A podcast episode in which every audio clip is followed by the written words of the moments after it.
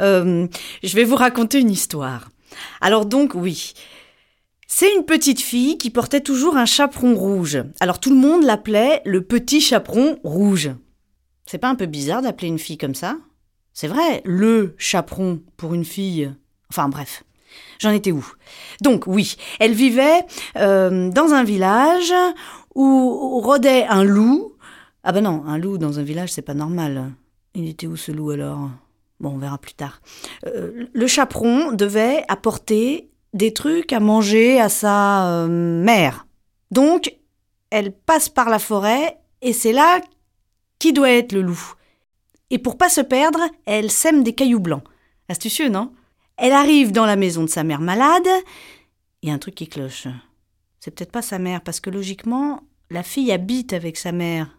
Donc c'est pas sa mère. Sa grand-mère, possible. Et là, le loup a pris sa place. À la grand-mère, bien sûr, pas au chaperon. Ah bah oui, parce que j'ai oublié de dire quelque chose de très important. Qu'est-ce que c'était déjà? Oui, le chaperon rouge, dans la forêt, il avait essayé d'échapper à un ogre grâce aux cailloux qu'il avait semés. Je suis pas en train de confondre, là? Ah, ah, ah oui, et... Non, et puis pourquoi je dis il C'est pas une fille, le petit chaperon rouge?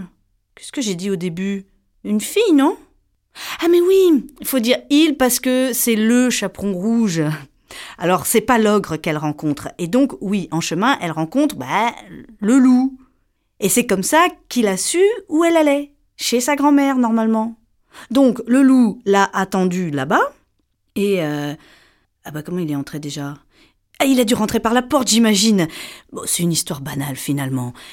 Il a mangé la grand-mère parce que bon bah c'est une grand-mère. Elle n'a pas fait attention que c'était un loup, alors elle n'a pas eu peur. Le petit chaperon rouge, une fois chez sa grand-mère, il se fait dévorer par le loup. Euh, ça finit comme ça? Pourtant, il y a un truc qui manque. Le loup, il s'était déguisé en grand-mère, mais pourquoi? Ah bah si Comme il a mangé la grand-mère, il s'est transformé en grand-mère Non, quand même pas. Donc, euh, il a dû prendre les habits de la grand-mère pour duper la fille. Ça serait plus logique. La morale de cette histoire, elle est claire, non? Faut se méfier des grand-mères. Pardon, je veux dire, des loups déguisés en grand-mère, bien sûr.